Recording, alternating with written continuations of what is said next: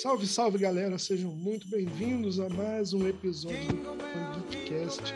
Hoje, um episódio natalino e também, por que não, com uma certa retrospectiva. E para nós avaliarmos um pouquinho do que vimos, do que jogamos, do que assistimos, recomendamos ou não, hoje nós encerramos este ano com a participação de todos eles, então eu gostaria de receber com muito carinho. Seja bem-vinda, Evelyn, Mônica, para mais este episódio. Falar um pouquinho mais de tudo que a gente viu e ficou aí por 2021, né, Evelyn? Seja bem-vinda. Claro, boa noite, boa noite. É... Bom, realmente 2021 foram um ano, foi um ano, na verdade, de muitas alegrias nos games e também muitas decepções, né? Mas eu acho mais alegria, eu fico mais com alegria. Vou falar das decepções, Boa. fica até triste, né? Perfeito. Boa. Perfeito. Então, já com essa introdução da Evelyn, eu gostaria de pedir a manifestação dela também, a nossa querida Fala, Flávia Rodrigues. Seja bem-vinda aí. Muita coisa mais positivas ou negativas a apontarmos? E aí, boa noite, galera. Bom dia, boa tarde, que tá ouvindo a gente aí. Aí, Diego, Evelyn, Edgar. Gente, é, eu acredito que foi um ano, sabe, equilibrado em, é, na área geek em geral. Eu acho que teve muita coisa legal e teve muita coisa que não foi, tipo assim, tão legal, mas enfim, sei lá, foi bem equilibrado, eu achei. Agora, é, em relação a games, eu, eu acredito que a Evelyn pode concordar comigo, claro, um ano fraco ainda para a nova geração, porque afinal de contas a galera está começando agora, mas mesmo assim tiveram coisas boas pelo lado, pelo menos pelo lado da parte do PC e do próprio PlayStation 5. Entendeu? Boa, boa. A gente vai mergulhar nisso tudo logo depois que ele também trouxer aí a sua introdução para todos que nos acompanham. Seja bem-vindo, Diego Esper. Alô, alô, galera. É bom estar aqui de novo com todo mundo. Muito bom mesmo. Em relação né, a esse ano, uh, bom, você já me conhece, eu já tinha comentado sobre o que eu mais aguardava esse ano e, assim, satisfez as minhas expectativas, que foi o filme do, né? Eu acho que aquilo ali estava bem dentro do que eu esperava e eu gostei bastante do resultado.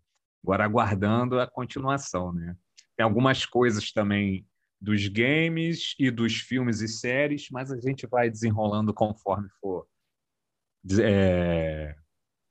falando, batendo nosso papo aqui. Então tá certo. Apresentados os nossos casters para mais esse papo, não sai daí, porque o Pop Fan Geekcast começa dentro de instantes, logo após esta mensagem.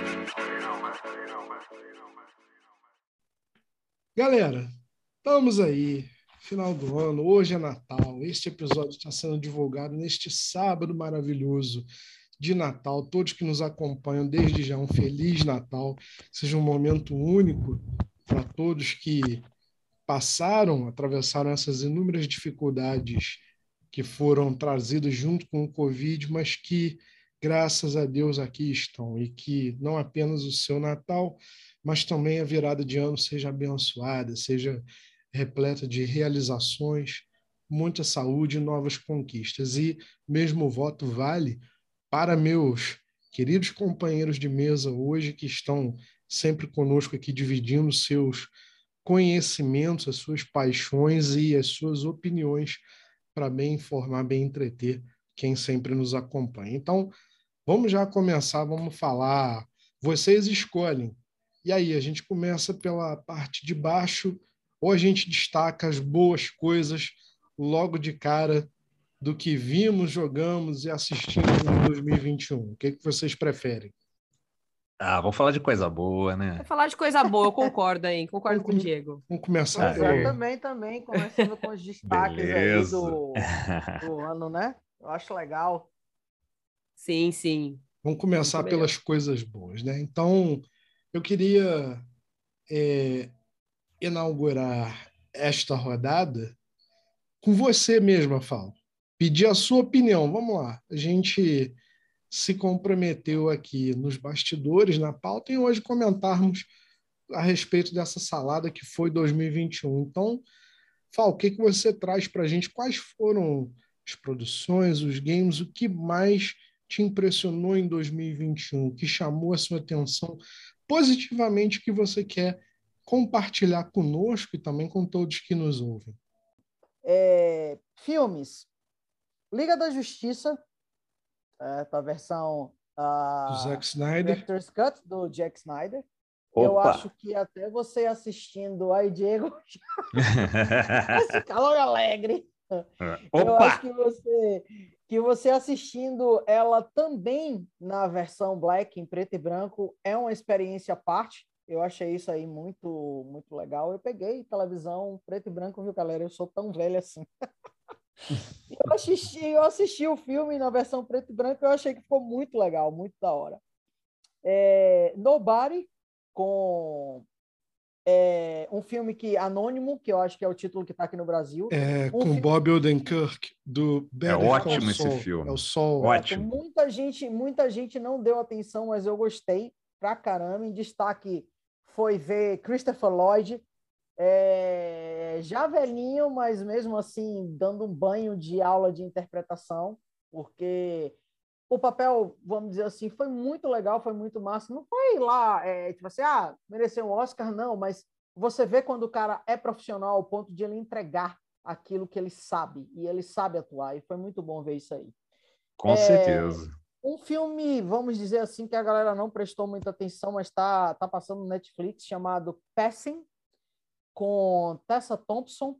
Isso é uma produção muito legal, a produção, o filme é em preto e branco, e fala sobre uma coisa assim muito, gente, muito surreal. Eu mesmo fiquei surpresa que isso acontecia de mulheres negras que conseguiam se passar por mulheres brancas para poder se casar e ter um tipo de vida melhor, sem racismo, sem, é tipo assim, enfim, toda a dificuldade, né, que os afrodescendentes e os afro, no caso, a, americanos, né, negros americanos é, passavam. Então, eu achei um filme muito bom, o roteiro é muito bom, quem não assistiu, assista. Estão é, falando aí já burburinho de Oscar para as duas atrizes. E ação, Viúva Negra, eu gostei pra caramba, apesar do pessoal é, ter comentado que for fraco e tudo. E um que eu não sei o título em português, que se chama No Sunday Move, que é com Benício Del Toro, que é com Don Cheadle, tem um elenco muito bom, traz a volta da, desse menino que fez a que fez a múmia, meu Deus, Brandon Fraser, é, que há muito tempo é, o destaque era os filmes da múmia, George the Jungle, e ele volta a, a atuar. Eu gostei muito. Esse filme é muito bom, eu indico para a galera. Dito isso, vou pular para ela que está aí quietinha, mas que tem opiniões muito importantes e que, como sempre, faz sucesso na Twitch pelo seu canal, seu canal Moncar. Evelyn, chega para cá, Opa. divide com a gente as suas opiniões, o que, que você jogou, o que, que você recomenda para quem está conosco aí e que te aqueceu o coração durante esse 2021? Bom, é claro que nós tivemos, inclusive, né, o The Game of The Game. The Game Awards. The Game Awards 2000. Eu, eu nossa, compliquei, foi uma palavra completamente diferente da minha cabeça. Né? Ele foi realizado aí no dia 9 de dezembro e trouxe nomes que, obviamente, acredito que todos estávamos esperando. E eu gostaria de começar com It Takes Two, que é um jogo que de fato ganhou meu coração. Foi o jogo do ano. E merecido demais, viu? Merecido. Acho que ele ganhou umas três premiações, além do, do GOT, né? Do exato. O, além do jogo do ano. Vale muito a pena, é um jogo copzinho muito gostoso, com uma mecânica maravilhosa, uma história incrível, personagens icônicos, então é um baita jogão. É, não me surpreendeu ter ganhado né, o, o, jogo do ano.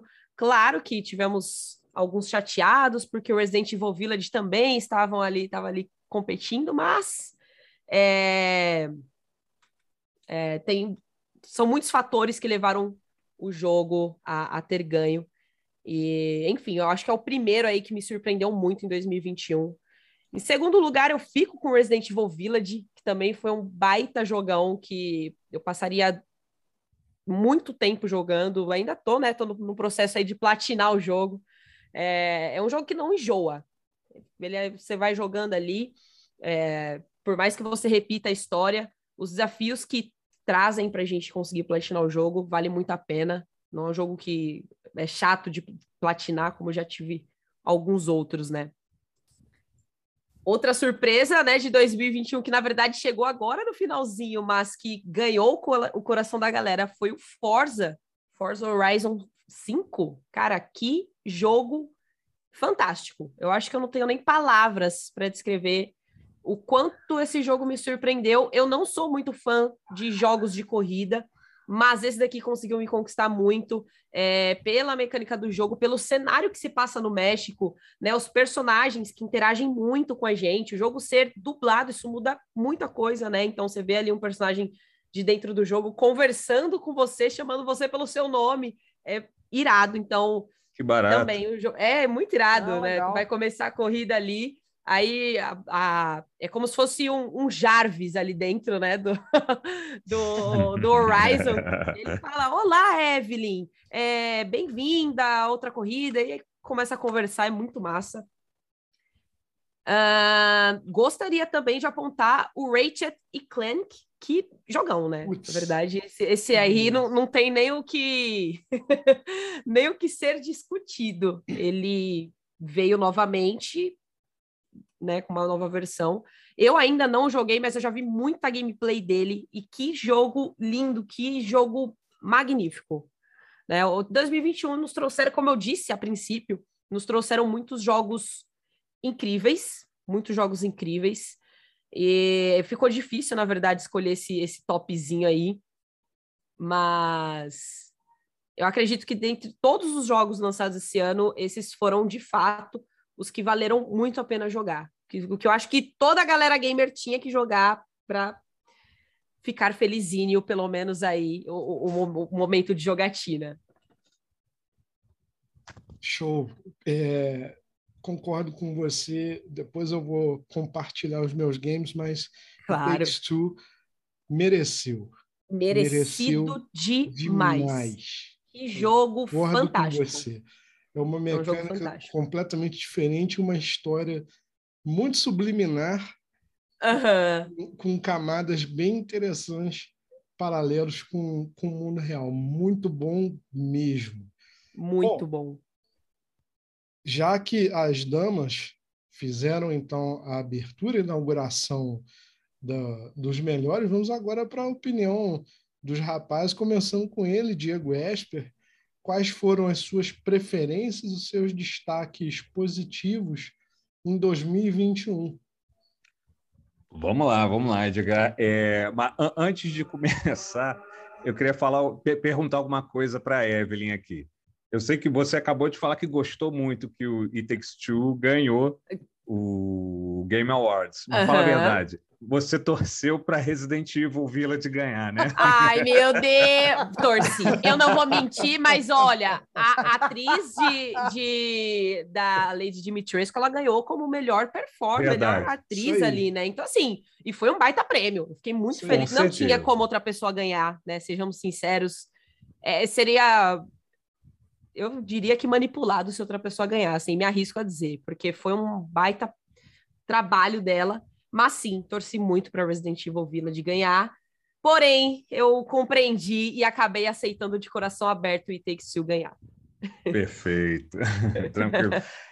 Antes de falar, até queria também né, elogiar os dois episódios do Geekcast que eu fui vendo em partes, né? Porque às vezes é tanta coisa que a gente tem que fazer.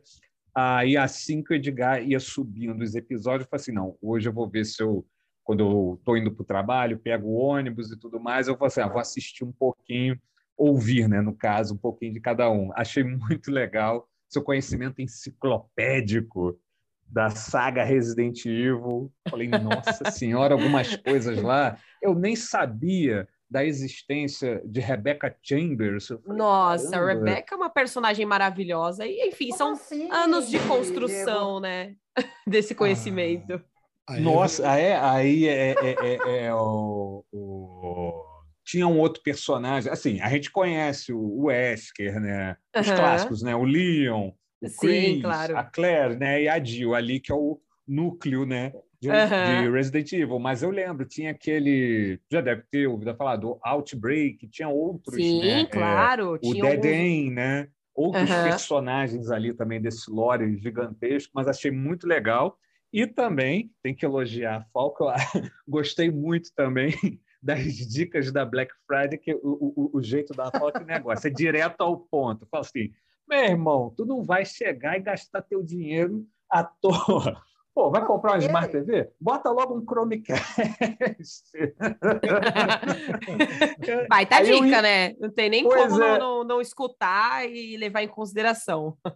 Aí foi engraçado, né? As minhas viagens para o trabalho, eu ia escutando um pouquinho, né? Um dia, ou ah, é outro, é escutando bom, os trechos. Muito ah, legal. Os episódios, eu... não, a gente, os, é, desculpa interromper, os episódios Tranquilo. com a gente é, são, são legais, mas quando é individual, a gente ia escutar as outras pessoas, o conhecimento que sabe é muito massa, bicho. Eu fico aqui, sei lá, fazendo as coisas na casa, eu boto no Spotify na televisão, eu fico toda hora eu fico revendo, porque sempre tem alguma coisa que você falou ali, mas você é, pega depois, entendeu? Então não viu naquela hora, não. Pô, ela sim, falou sim. isso, eu não vi, ó, o Diego falou isso, eu não vi, enfim.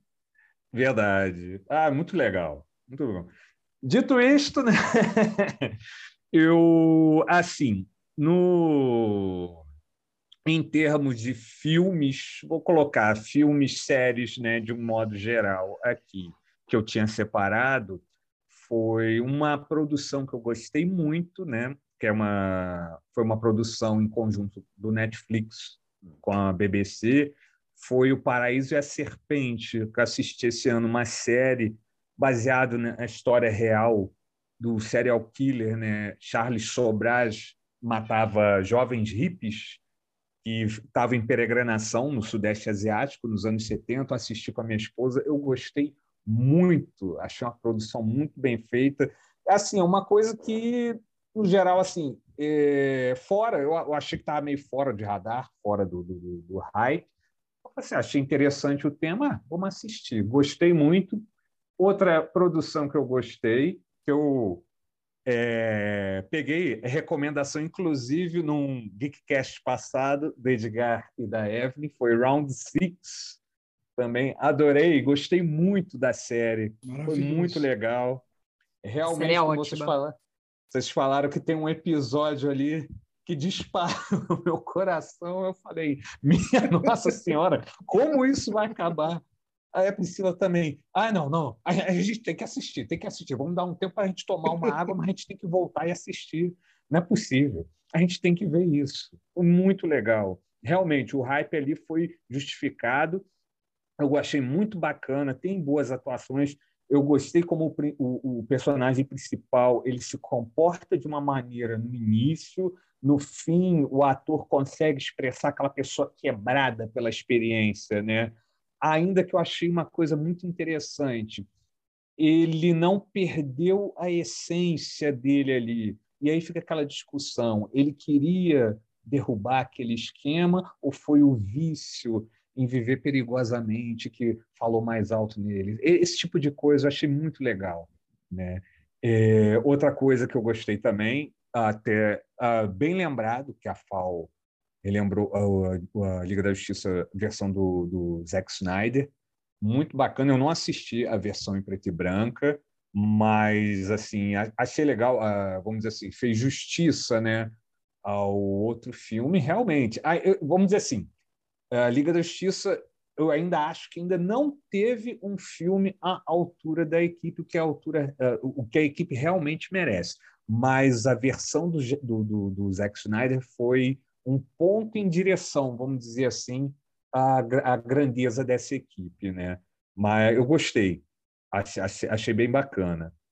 Relembrando também, é, Esquadrão Suicida, ótimo, gostei bastante. Foi muito bom porque eu reli a, o, o Run de 1987 com o John Ostrander e o Luke McDonnell, que foi o que serviu de inspiração para o diretor James Gunn fazer esse filme. Foi ótimo, foi muito bom mesmo, foi uma experiência assim bem bacana. Tanto reler e rever alguns desses elementos do, do, do, do gibi no filme. A gente até comentou no podcast passado, eu fiz com, com, com o Edgar, antes do, do, do que a gente falou sobre o Duna, foi muito bacana, eu gostei bastante. Boa, Diana. Só, só os clássicos para bem informar quem está comigo, bem alimentar. Como sempre, vocês dão um baile, enchem de, de orgulho o anfitrião, porque, como você mesmo falou, é muito bacana e a falta também completou. É muito bacana a gente poder ter a opinião e o conhecimento enciclopédico de cada um de vocês nas áreas. E eu aqui sou, me sinto cada vez mais privilegiado porque a minha bagagem, meu conhecimento aumenta toda vez que a gente se reúne. Bom, para fechar então, já que a gente está falando de produções que nos encantaram, nos chamaram a atenção, Fal, o filme que você mencionou, No Sudden Move, ganhou o título aqui no Brasil de Nenhum Passo em Falso. É, Benício Del Toro, Don Tiddle, Brandon Fraser, cara, é um filmaço. David Harbour, John, John Hamm, né, o nosso querido Don Draper, Sim, de Mad Men, Kieran Culkin, o irmão do, do Macaulay. Cara, é um filmaço, é um filmaço. Se alguém não viu, Foi... eu recomendo. Bom. Pois é, passou despercebido, né, Edgar? Pois passou é. muito despercebido esse filme aí. Foi... E é filme para ter, ter destaque. Ter pois é, foi destaque. jogado embaixo do ônibus assim de forma meio desonesta. Mas vamos lá. É... Só, só te interrompendo, Sim. Edgar. Sim. O Edgar Ofal, me fala, é, é esse filme está disponível em alguma plataforma de streaming? Ele, ele está disponível no. Será que é Amazon? Não. É, não, ele está disponível no HBO Max. Ah, é, HBO Max, é isso mesmo. HBO Max. Só que lá Beleza. ele será tá encontrado tá com No Sudden Move mesmo. Então é uma, é uma boa. Perfeito. Mas então eu vou, vou fechar este este bloco de as melhores as melhores indicações das produções que a gente é, curtiu, dando aqui a minha lista sobre os filmes, então. Posteriormente eu vou migrar para outras áreas junto com os demais. Mas de filmes eu gostaria de começar com Godzilla vs. Kong. Gostei demais. Gostei demais. O filme, de fato, já saiba que um dos dois perece ao final do filme mas é muito bacana. Acho que a narrativa foi bem construída com os filmes solos de, de cada um. Existe uma, uma justificativa, e como sempre, a gente entende que em qualquer universo o homem continua sendo o grande vilão quando o assunto é interferência da natureza. E aqui, em Godzilla vs. Kong, não é, não é diferente. Então, deixo sem maiores explicações, vocês precisam ver, está disponível pelo HBO Max e vale, vale acompanhar uh, o longa. Velozes e Furiosos 9 também foi um filme interessante, foi o filme que trouxe John Cena agora para a franquia, vamos dizer, substituindo o vácuo deixado aí pelo Dwayne Johnson, como mais um fortão a contracenar com o Vin Diesel, e o Vin Diesel está pedindo, implorando para que The Rock volte no décimo filme, mas enfim, isso é papo para outro momento. Mas Velozes 9 continua tendo aquela assinatura própria. É um filme que não se leva a sério, ninguém deve acreditar no que passa-se na tela. Eles estão ali só para entreter e divertir o público. E eles sabem muito bem disso. Às vezes é isso que deixa o filme bem mais atraente. Fora estes dois títulos. Como não mencionar 007 Sem Tempo para Morrer, como um dos melhores filmes de 2021, um filme que fecha o ciclo de Daniel Craig no, no papel do agente secreto de Vossa Majestade de uma maneira épica.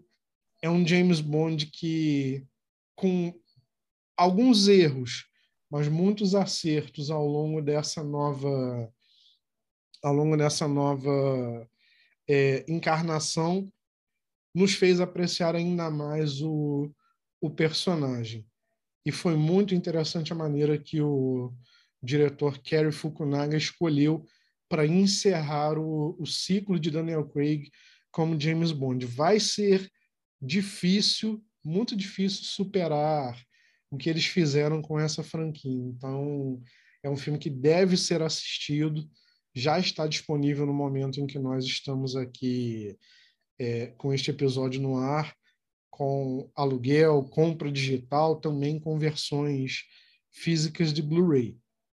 Também fecho com os demais relatores que Liga da Justiça, né, o Snyder Cut, foi um dos filmes mais aguardados de 2021. A gente esperava demais é, por essa essa entrega, né? A versão que Zack Snyder tinha consigo para retratar a Liga da Justiça, embora concordo com o Diego, não tenha sido talvez a mais a mais apropriada, mas ainda assim trouxe de fato toda a grandeza, porque não a megalomania que o Zack Snyder tem em admiração aos deuses do panteão da, da DC, já que é assim que ele enxerga estes super-heróis míticos. E encerrando esse passeio, é impossível não falar de Homem-Aranha Sem Volta para Casa, como também um dos melhores e mais importantes filmes desse 2021, já que encerra essa primeira trilogia. A gente sabe que Homem-Aranha vai voltar, já foi decidido, mas encerra de uma maneira madura, prestando um grande favor ao fechar um ciclo da gente acompanhar o surgimento de um menino que brincava de ser super-herói e que então entendeu, de fato, ao longo de seis filmes, o que de fato é se tornar um super-herói. É assim que Homem-Aranha Sem Volta ao Lar, para mim, deve ser definido, porque é uma jornada de amadurecimento, não apenas para o Peter Parker, mas também para todo o público que acompanhou uh, o surgimento e a maturação desse herói nas telas. Não daremos nenhum spoiler, não faremos maiores comentários para que vocês todos possam apreciar este longa maravilhoso. Então, estas são, estes são os meus cinco filmes indicados aí como os melhores de 2021, na minha humilde opinião. Esse, esse passeio dado aqui pelas produções, acho que a gente conseguiu contribuir bem com algumas das, das nossas preferências. Estou certo ou estou errado, meus, meus companheiros? Bom, espero, po espero poder ver né? o Homem-Aranha. Ainda não vi. Eu também não vi, estou ansiosa para ver, falar a verdade. Mas se vocês não quiserem spoilers na crítica, tem um, um canal de YouTube chamado Pop Fan Oficial, tem um rapaz lá que de vez em quando a gente paga ele R$1,99 para aparecer lá.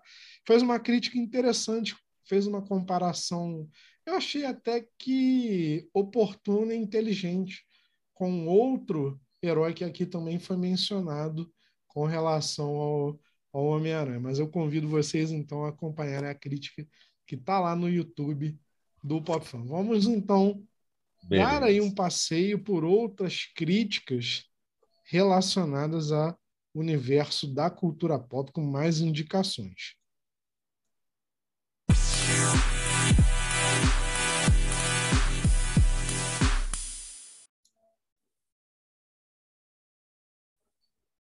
Bom, e aí, depois das produções cinematográficas que todos nós bem destacamos aqui, a Evelyn falou muito brilhantemente sobre os games, depois a gente vai voltar nesse tema também, mas agora é o momento de nós ressaltarmos aí o que de positivo nós encontramos pelos streamings nesse ano de 2021, as produções que a gente fez questão de assistir e também indicar para os amigos, os conhecidos, nossos seguidores que nos acompanham aí pelas redes sociais. E aí vamos começar, seguindo a ordem de novo, vamos começar com ela. Fal, conta pra gente aí quais foram os seus preferidos em 2021 o que, que você tem a destacar de positivo pelos streams? Agora, deixa eu tirar só uma dúvida com você. Você está querendo falar dos streamers, os serviços de streamers ou o que teve dentro deles que se que destacou para mim? No geral. No geral, o que, ah, que tá. você. Os cinco, cinco produções que você é, destaca, no geral, disponível pelos streamings. Ah, ok. Uh, eu gostei muito é, do The Nevers, um seriado que a galera não, não se interessou muito. Ele está na HBO Max e eu indico vocês assistirem, porque é, ele é tudo que The Irregulars, que lançou pela Netflix, não foi, pelo menos na minha visão. Ah, quem quiser assistir o The Irregulars foi até cancelado, não vai ter mais segunda temporada, a primeira foi cancelada, mas quem quiser assistir, vá. Não creio que é de tanto ruim assim, mas não não não foi. The Nevers é para mim é um destaque, se passa na era vitoriana, se passa é, mistura de muito ficção científica com ação e a mulheres que se destacam pelos, pelos seus poderes e é, poderes supernaturais, é, como é sobrenaturais, mas não em relação a sobrenaturais de fantasma ou alguma coisa assim, mas em relação a superpoderes, né? Seria seria assim. E eu achei bem bem legal da esse daí pela HBO pela HBO Max. É, eu gostei muito do Sweet Tooth da Netflix, me surpreendeu. Oh. Eu achei uma coisa bem legal, bem original, bem diferente do que a gente tá, do que a gente está acostumado a, do que a gente está acostumado a assistir.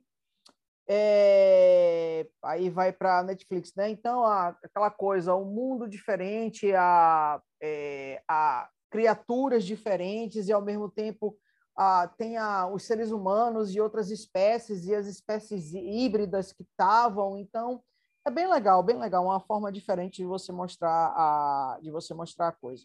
Eu gostei também do que ainda está até passando, mas que vai concluir agora, The Wheel of Time, baseado no, no A Roda do Tempo, né? Baseado nos romances. Isso aí. Destaque para Rosamund Pike. Ela quando faz a quando faz filme ela não não brinca. Todo projeto que ela entra ela não brinca. Engraçado, você estava falando de 007, se não me engano, ela começou a ter destaque quando ela fez a, a aquela como é a personagem que ela ela foi uma uma Bond girl treinava, é uma Bond girl que ela treinava esgrima com Madonna e foi o 007 Die Another Day né com o Pierce Brosnan eu acho que foi Isso o aí. último filme dele Isso aí. e ali ela eu, eu já comecei a prestar atenção nela porque eu achei que ela ficou muito ela ela ela chegou, foi muito bem, saiu muito bem para uma novata. E, tipo assim, uma Bond Girl, né? Então, eu achei bem, eu achei bem legal. Achei bem legal. É, destacaria também a The Morning Show da Apple. A Apple está começando agora também, como streamers, né? Fazendo hum, algumas produções e tal. É, eu também posso citar Ted Lasso, que é da Apple, que também é uma boa opção de streamer. Mas The Morning Show, para mim, é, foi bem legal. E para fechar, para fechar isso aqui, eu não sei aonde está, é, aonde tá passando é, esse, eu não sei onde está passando, porque eu assisti, eu assisti ele aqui por um canal online, entendeu? E o nome do seriado que eu toda hora eu tô falando quando eu tenho oportunidade é Only Murders in the Building. Para mim, é. esse esse seriado foi, sei lá, foi completo para mim. E todo projeto que Steve Martin faz para mim, eu acho que todo mundo tem que acompanhar, independente de ser comédia, drama, o que for. Ele, ele é muito legal, ele, ele é muito legal. Então, para mim, foram esses os destaques dos, é, dos streamers, para mim. só para completar o que você havia mencionado, Fal, Only Murders in the Building está no Star Plus. É, ah, é que é são, Disney. São nove, nove episódios, se não me engano, agora me faltou me faltou aqui na memória a lembrança, mas se não me engano são, são nove não episódios. fecharam com dez, não? Não, são, são acho... nove episódios só. E ah. é muito bem muito bem engendrada, uma história bem bem cativante e cômica. Quando você junta Martin Short, outro talento da comédia, Steve Martin, e a Selena Gomes ali dentro daquela proposta, é muito bacana, muito interessante, cheio de reviravoltas e tudo parece que leva para um meio e tem aquele plot twist bem bacana. Também bem recomendado. Bom, com essas indicações da FAO, vamos saber dela, que também, saindo dos games, conhece um pouquinho mais também nas produções aí pelos streamings. Evelyn, chega para cá, conta para gente também o que, que você assistiu em alguns momentos desse 2021 que valeram a sua audiência. É, cara, é, é massa a forma que os, os streams, né, essas plataformas, salvaram a nossa pandemia. Né? Aquele, aquele momento ali que os cinemas estavam fechados, quando não havia mais esperança na humanidade, eles entraram, salvaram nossa vida. E eu dou um destaque muito grande é, para o Disney Plus, porque é, é Disney, né? As animações são maravilhosas, inclusive nesse meu top 5 tem apenas é, uma live action, né? Que não é uma animação. E eu gostaria, primeiramente, de destacar ali na Disney mesmo, no Disney Plus, é a série Warif, que foi. Não tem. Eu, eu não consigo expressar em palavras, para falar a verdade, porque é incrível. É incrível. Eu não estava colocando tanto hype antes de assistir né? Porque quando uma coisa hypa muito rápido, eu tenho medo de me decepcionar. Mas após assistir os episódios, de fato, é, eu, eu assisti duas vezes, na verdade, o, o Arif, né, inteiro, porque é, é, muito massa, vale muito a pena. E a Disney acertou, né? A Marvel acertou ali, a galera curtiu demais. Eu, eu espero que é, essa, essa série, né, em animação, ela siga por bastante tempo. Eu não sei eu não sei, acho que o Diego vai saber me responder se esses, esses multiversos Oi. aí, se eles são baseados nas HQs mesmo. Eu não nunca cheguei a pesquisar nem nada, ou se é uma, né, são vozes da cabeça ali do, do diretor que cria, do roteirista que cria aqueles universos paralelos ali da Marvel. Você sabe me responder, Diego? Olha, tinha assim, eles até tinham algumas coisas, porque uhum. o What If, né, é uma série bem antiga, né? É o que uhum. aqui no Brasil, nas revistas que eu lembro da editora Abril, tinha uma série chamada, né, O que aconteceria se, né? Uhum. Pega uma história já consagrada, vamos dar um exemplo. Bom, já que o Homem-Aranha é que está em voga, o que uhum. aconteceria se Gwen Stacy tivesse sobrevivido ao ataque do Duende Verde. Né? Ah, que massa!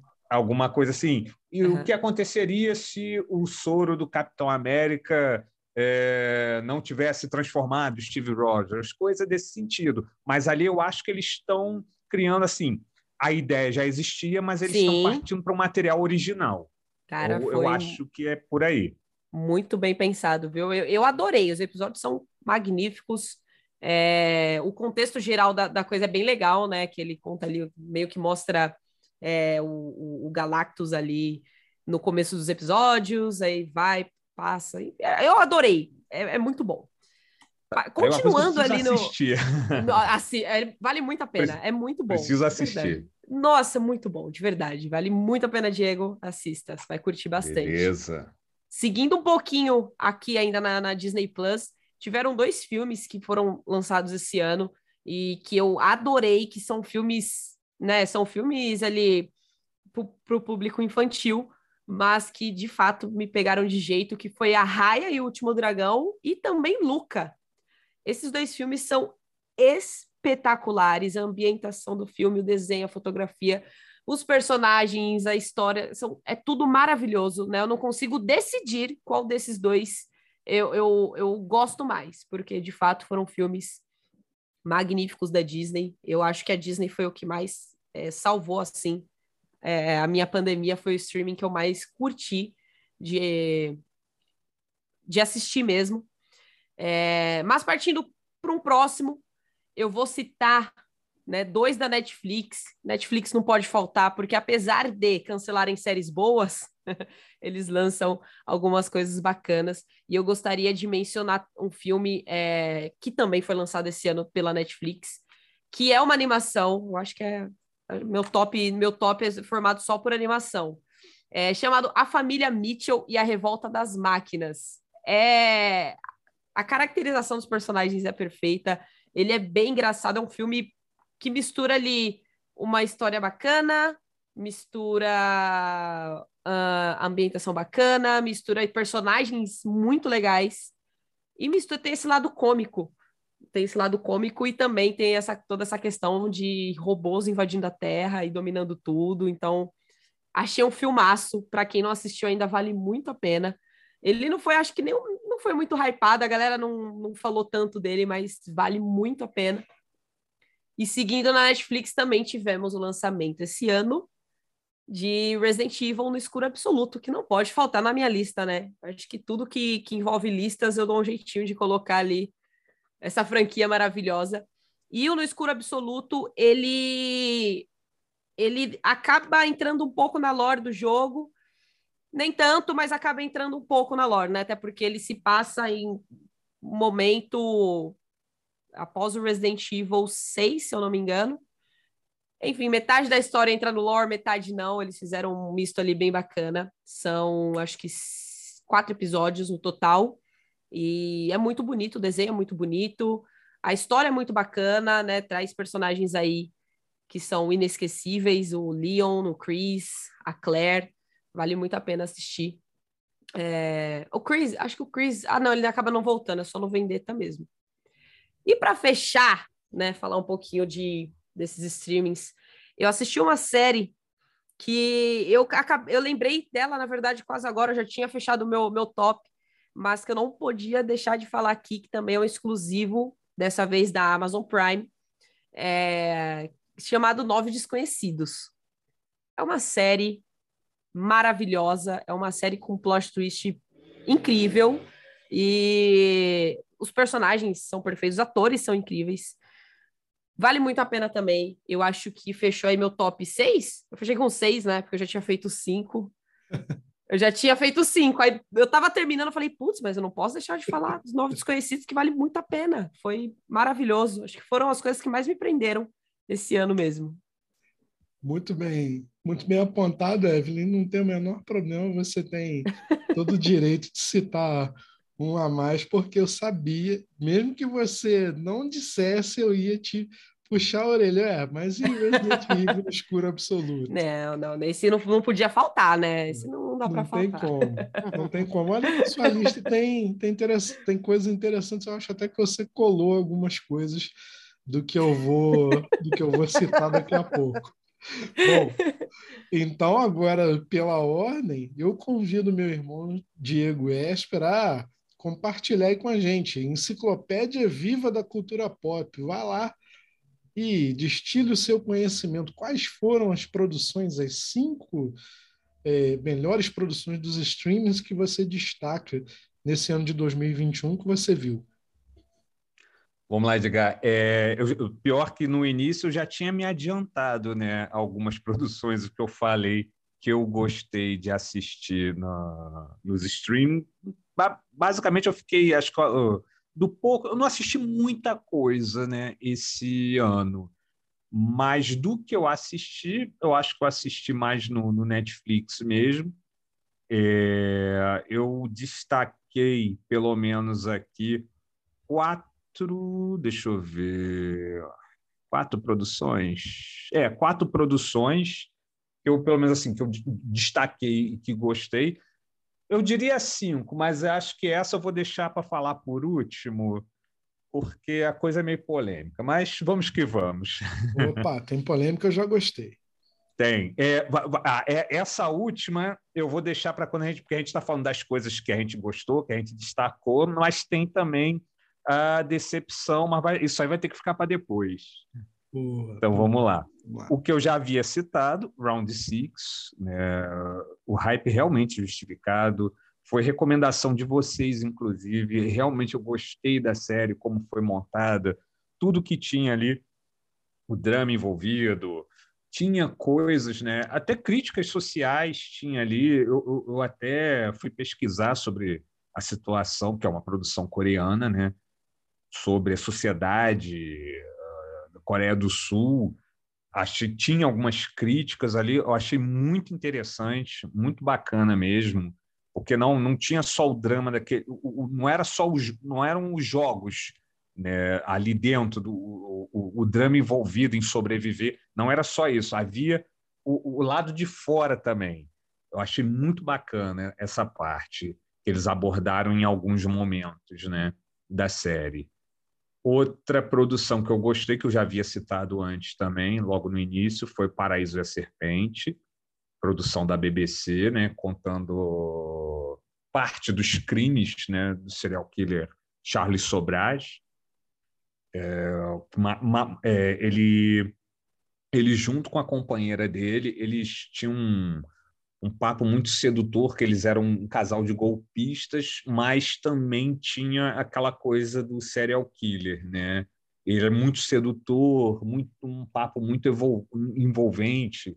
Era um golpista e ele seduzia aqueles jovens ingênuos do, vindos da Europa e, e dos Estados Unidos era o auge dos anos 70, o movimento hippie, estava em peregrinação ao Sudeste Asiático, aquela coisa toda, e ele com todo aquele papo, sedução muito interessante. Então, era um caso que eu não sabia que era real. Eu acho que vale muito a pena é, conhecer essa história, né?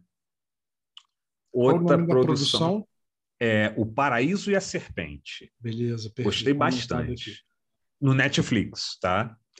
É, outra produção que eu destaco, o aguardado, esperado Alerta Vermelho, Red Notice, com o, trio protagonista, né, o Dwayne Johnson, The Rock, Gal Gadot, Mulher Maravilha, e o nosso conhecido Deadpool, Ryan Reynolds.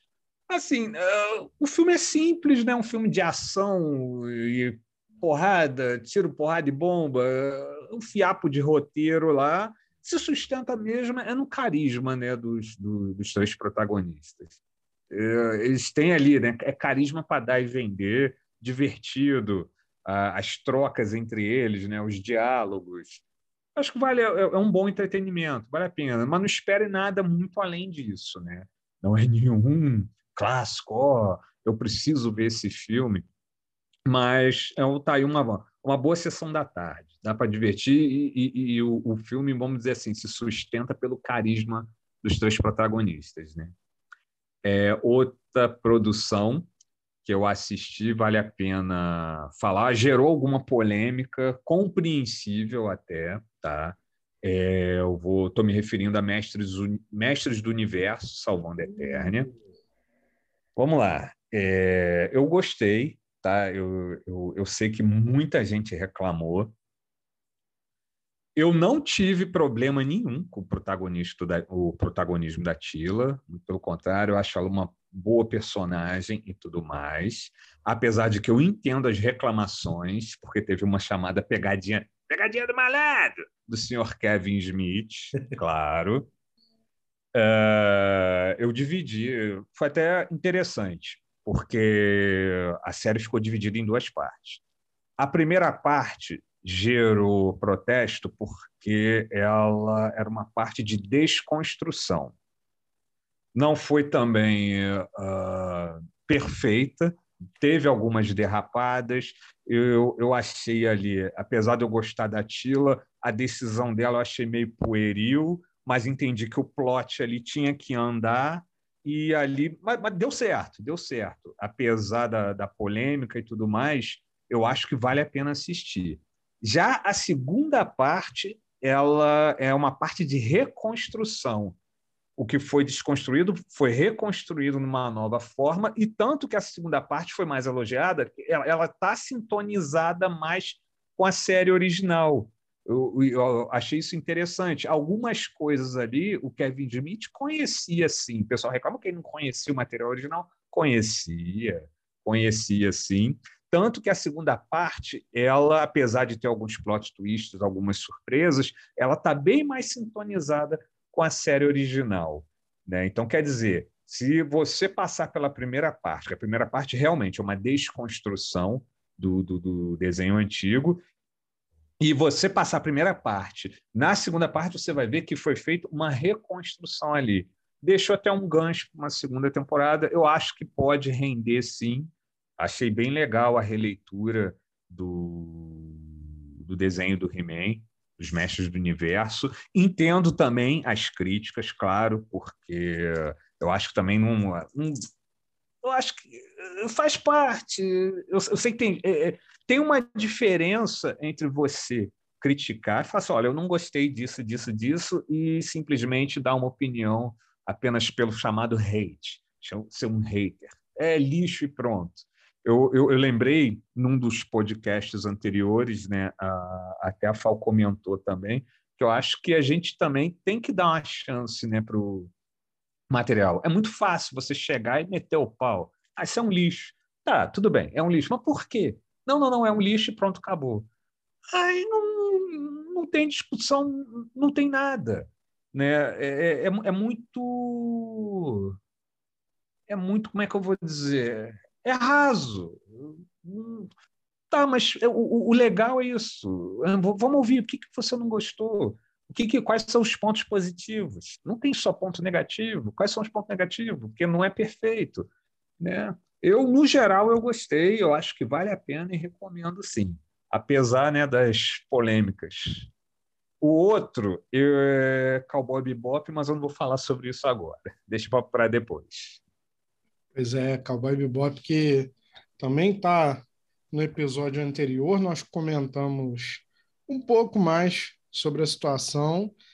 E engraçado que, curiosamente, eu até avisei, nós gravamos antes Bem lembrado. de sabermos sobre o cancelamento da série. O episódio já estava Isso gravado aí.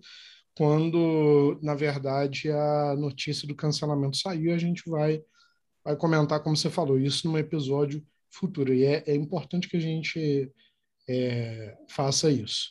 Bom, para encerrar, então, essa, essa parte dos streams, eu serei breve, porque cinco produções que eu assisti por todos os streams e gostei muito. Primeiro, como não falar das séries da Marvel no Disney Plus? Eu acho que cada uma delas trouxe uma situação diferente, uma pegada diferente, com heróis distintos, seja em live action, seja nas animações, como a, a Evelyn bem mencionou, mas eu dou destaque, talvez até, para a precursora disso tudo, que é WandaVision.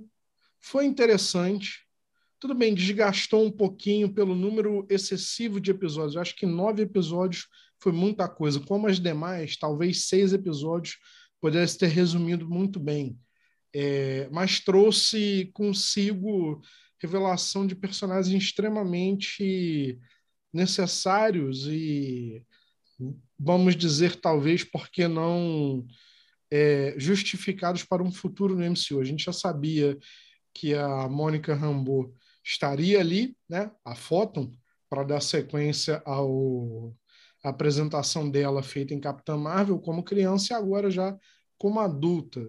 E também a eterna Agatha Harkness, vivida por, putz, por uma das atrizes mais mais empolgantes de Hollywood na atualidade, que é a Catherine Hahn. Para mim, ela ganhou meu coração. Eu repito, o que faz um herói, uma heroína ser extremamente interessante e empática para nós é também o vilão que vem consigo. É do vilão que a gente tem todo esse, esse sabor de superação pelo herói.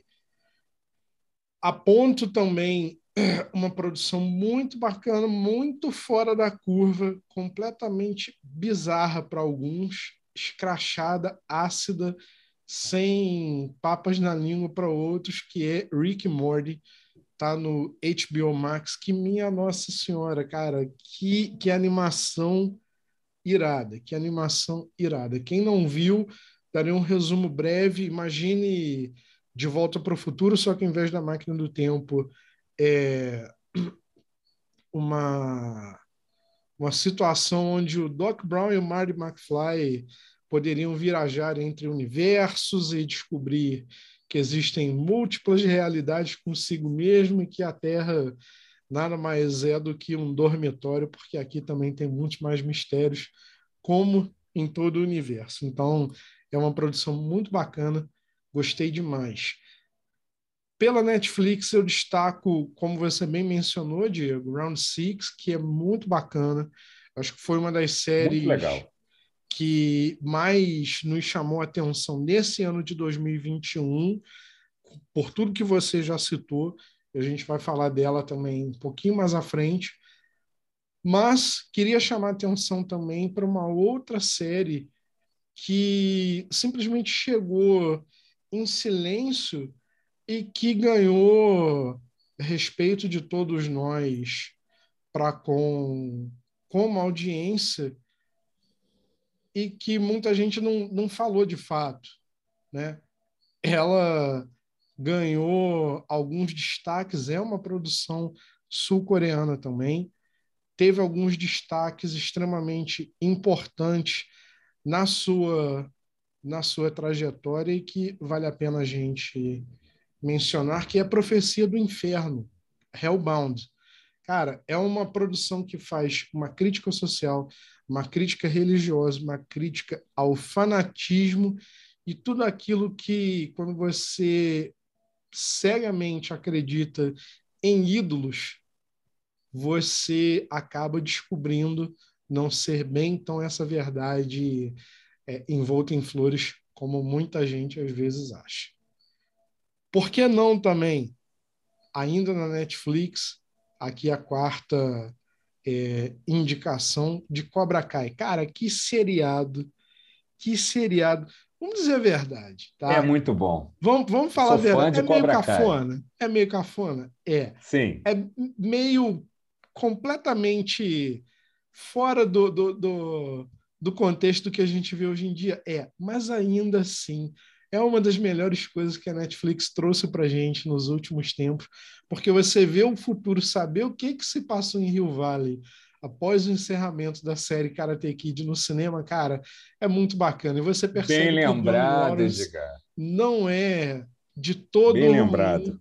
Ele é apenas uma pessoa em momentos ruins, e momentos difíceis da vida dele, mas que também é justificável, você entende, você acaba se afeiçoando e ele passa a ser o protagonista. Ele passa a ser a pessoa que conduz o fio na meada. Daniel Larusso também perde um pouco a mão do herói que todos endeusavam para mostrar assim uns tons um pouquinho mais, por que não, desculpe os mais sensíveis, mas um pouquinho mais babaca, né?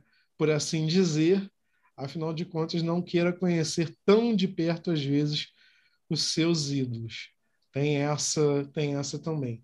E para fechar, para fechar a, a, a situação das indicações, eu queria falar de uma produção que me encantou muito na, no Star Plus. Eu até comecei a ver por conta da nossa produtora Flávia Medeiros. Eu sei que ela vai aplaudir esse momento, mas This Is Us é um seriado extremamente humano. É um seriado que mostra uma família através dos anos. E você conhece o passado e o presente de uma família, e por que não alguns momentos do futuro, com estoques e, e, e situações de trama extremamente necessários para serem abordados. Um casal de, dos Estados Unidos acaba mesmo com dois filhos, adota uma criança que passa a ser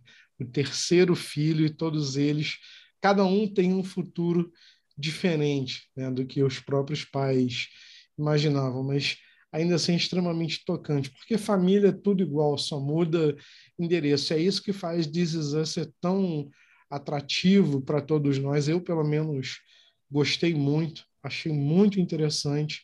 Gostaria de dividir com vocês essa indicação. Então, estão aí cinco produções que eu destaco nos streamings. Agora a gente vai fazer uma pausa, porque se segura, que daqui em diante,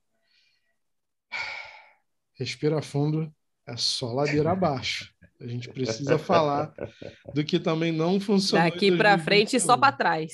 Exatamente. Bem, bem lembrado, Evelyn. Bem destacado. Daqui para frente é só andar para trás.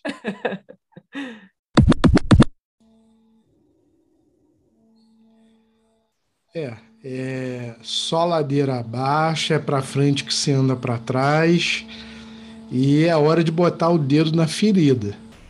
Então eu peço que os mais sensíveis nos perdoem, mas é a nossa opinião. Afinal de contas, estamos aqui para isso. Você concorda ou não, aplaude ou joga tomate se quiser.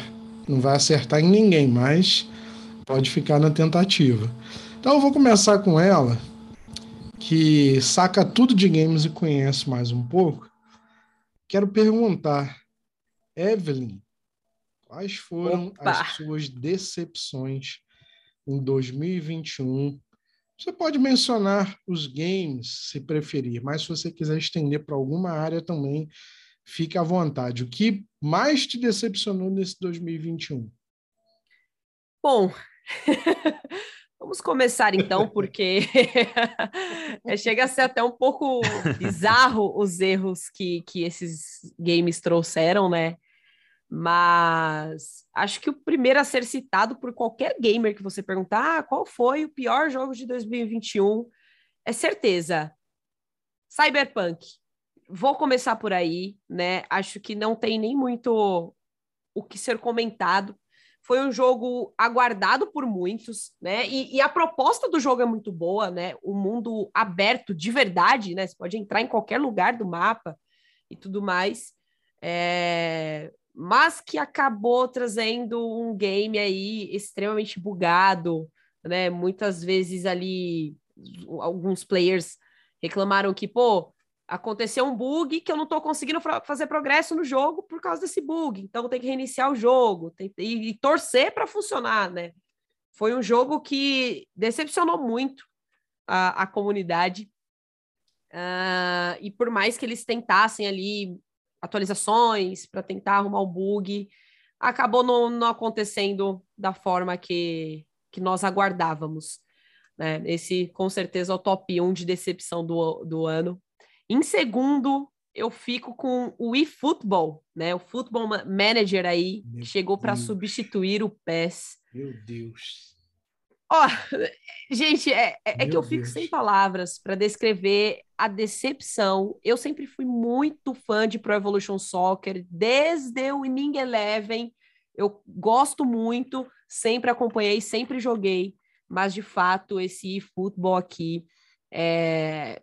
cara, tá tá um jogo feio, né? Apesar dos pesares ali de da mecânica estar horrível, né? A jogabilidade em si está horrível o, o jogo está feio, não está tão legal de jogar, né? Ele não é um jogo que te prende, né? E ele está muito limitado por ser esse jogo gratuito, ele acabou ficando muito limitado. Então a Konami foi uma bola fora, né?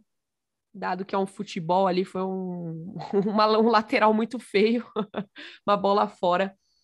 E com certeza também decepcionou a galera que curte futebol. E, impressionantemente, não é a, toda a comunidade que gosta, acho que é uma pequena parcela da comunidade gamer que gosta de jogos de esporte. Porém, essa pequena parcela realmente ficou muito chateada, assim como eu. Bom, em terceiro lugar, eu gostaria de citar né, um, um jogo que eu acredito que, dentre todos, eu acho que esse era o que a galera estava mais hypado e também ficou assim decepcionante, que é, é a teologia do GTA, né, que foi remasterizada e lançada. Misericórdia.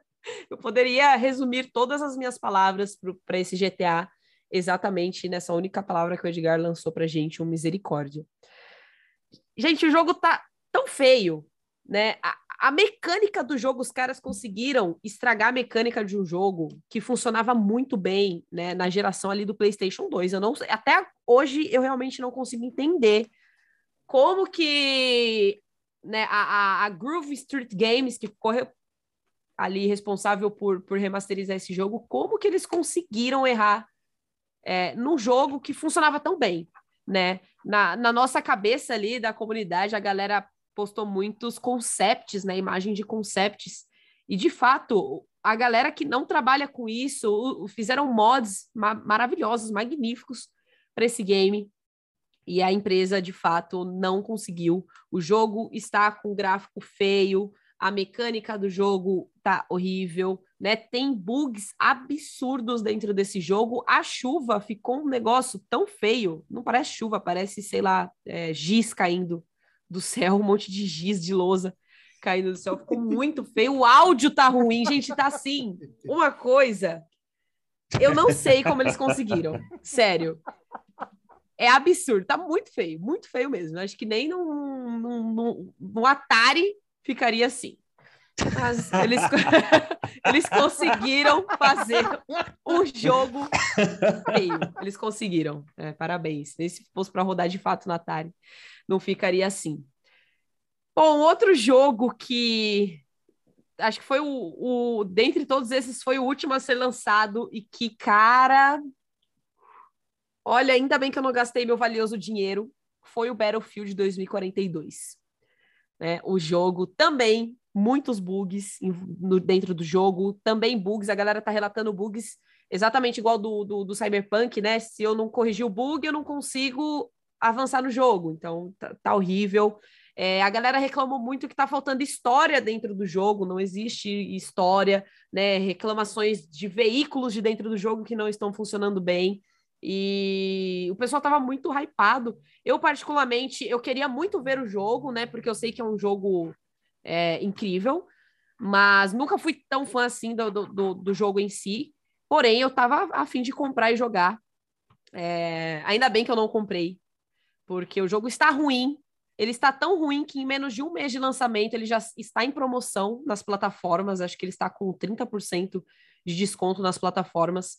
É, a, a, a, avaliação dele em todas as plataformas está horrível de fato, né, não é para menos. A, foi muita mídia para pouco jogo. É, a gente estava esperando uma coisa, acabaram entregando outra. E é isso, acho que os jogos que de fato assim que pegaram a gente de surpresa, que, que desagradaram muito a comunidade, foram esses quatro. Eu não consegui pensar em um quinto que fosse tão ruim que eu deveria colocar na lista. Então eu fechei nesse top 4 aí. Infelizmente, dois deles foram lançados há pouquíssimos, pouquíssimo tempo e conseguiram estar tá aqui na lista, né? Um deles não deu nem tempo de, de, de jogar, assim, tipo, da galera né, ter um tempinho de, de jogatina para dar opinião, porque de fato já não, não, agradou a galera logo de começo. É, é engraçado, né, Evelyn? Como é que você relatou bem? Em tão pouco tempo, eles conseguem ter destaque. Uhum. Negativos. Negativos, e é, muito negativos. É, é, imperdoável e, cara, GTA, misericredo. Meu Deus do céu. Wii é, Football, misericórdia. Cara, Cyberpunk de 2019 ainda continua dando BO até hoje. Meu Deus do uhum. céu. Né? Eu brinquei até com a Camila Virna na na gravação do nosso quadro para a TV, falei com a Camila, sabe quando que Cyberpunk será o jogo ideal que nos foi vendido? Literalmente em 2077, porque lá nós vamos estar vivendo o que foi Sim. prometido no jogo. E aí, os caras, eles ainda adiaram o lançamento por anos, né? Exatamente para correção de bugs e tudo mais, e nada. E deu. Não, não, não deu deu no que deu. Bom, vamos deu lá então, Fal. Agora eu peço que você compartilhe conosco, sem pudor, as suas, as suas decepções, é, reunindo aí um compilado do que mais te desapontou em 2021, por favor. É, primeiro, deixa eu, antes de eu começar, deixa eu fazer uma pergunta para a Evelyn. É, você acredita que, cyber, que cyberpunk, o hype de cyberpunk e esses games que você citou aí foram uhum. a mesma coisa que o Watch Dogs 2? Quando a galera hypou sobre o, o game e tal, o Watch Dogs 2 é realmente um jogo que você vale a pena considerar e jogar? Mais até do que Cyberpunk. Eu acho que o Watch Dogs 2 vale mais a pena do que o Cyberpunk. Eu acho sim, é que o, o, o Watch Dogs 2, né, a, a, divulgação ali não, não foi tão pesada. Eu acho que o que, o que mais pesou mesmo é, é, na, na, na, na situação do Cyberpunk foi exatamente essa questão que a, falou que seria, né? Um jogo maravilhoso, incrível. Tínhamos o Ken Reeves, tinha tudo para ser o melhor jogo do mundo. E, e acabou não foi, dando né? certo. E foi o que foi. Então, assim, Watch Dogs 2, apesar de não ser tão bom quanto o primeiro, ele é bem, é bem parado comparado com o primeiro. Mas ele vale muito mais a pena do que o, o, o Cyberpunk, na minha opinião, claro é, é bem mais divertido e a gente não enfrenta tantos problemas, né? Tantos problemas técnicos quanto em Cyberpunk. É porque eu achei que a propaganda do Watch Dogs 2 foi quase não é, quase chegando a da a da como é do Cyberpunk. E agora uhum. eu vou perguntar uma coisa que muita gente aqui, calma, galera, certo? Relaxem, bebam água, respirem. Halo, é, Halo, uhum. eu chamo de Halo É, eu não joguei, então, opinião como jogadora, eu não posso, uhum. né? não posso falar. Mas do que eu vi, do que eu acompanhei, não sendo sonista, nem cachista, nem nada, mas não foi, não foi também uma decepção por tudo que falaram que, que iria ser esse jogo. E pela, para mim, uma das coisas mais horríveis foi você lançar a caixa de um jogo, a caixa de um game uhum. com o jogo fazendo propaganda e o jogo não vir. É verdade, verdade. Doideira. Foi como certo? se fosse uma edição é... ali do, do, do, do, Halo e de fato não vi o jogo, né? É, esse, esse, esse aí eu, eu quero jogar, Foi. eu quero jogar, porque eu não tô achando, ele não vai ser como o Cyberpunk, com certeza. Mas eu uhum. acredito que na minha lista de expectativa para esse ano, para acompanhar, para ter e para jogar, ele vai, ele está entrando, certo? Ele, ele foi uma, para mim, ele foi uma, uma decepção do que a galera é, é como eu digo, eu é, eu vou comprar um Xbox para poder ver o outro lado, apesar uhum. de eu gostar muito dos exclusivos da Sony e sempre ter tido PlayStation, mas eu acho que você tem que dar oportunidade Sim. Então eu vou fazer isso. Mas a história que eu acompanhei do Halo realmente me. do que a galera falava, da, do que era o Halo, do que é a franquia Halo. Poxa, eu cheguei, pô, bicho, como é que vocês fazem isso com a franquia? Sim, eu joguei ah, o Halo né? Infinite, né? Eu joguei na, na versão beta, é, mas não tinha o modo história ainda, era somente aqui, aquele modo multiplayer. E, uhum. bom, pelo menos nesse modo é o que eu e o Edgar já havíamos conversado sobre alguns games, que é o mais do mesmo. É, uhum.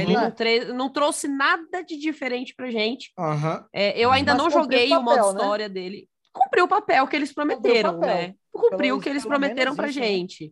Sim, não, não diria que foi uma decepção, mas também não foi um, uhum. um, um destaque. Né? A versão multiplayer ficou ali, existe, então não acho que terão muitos jogadores.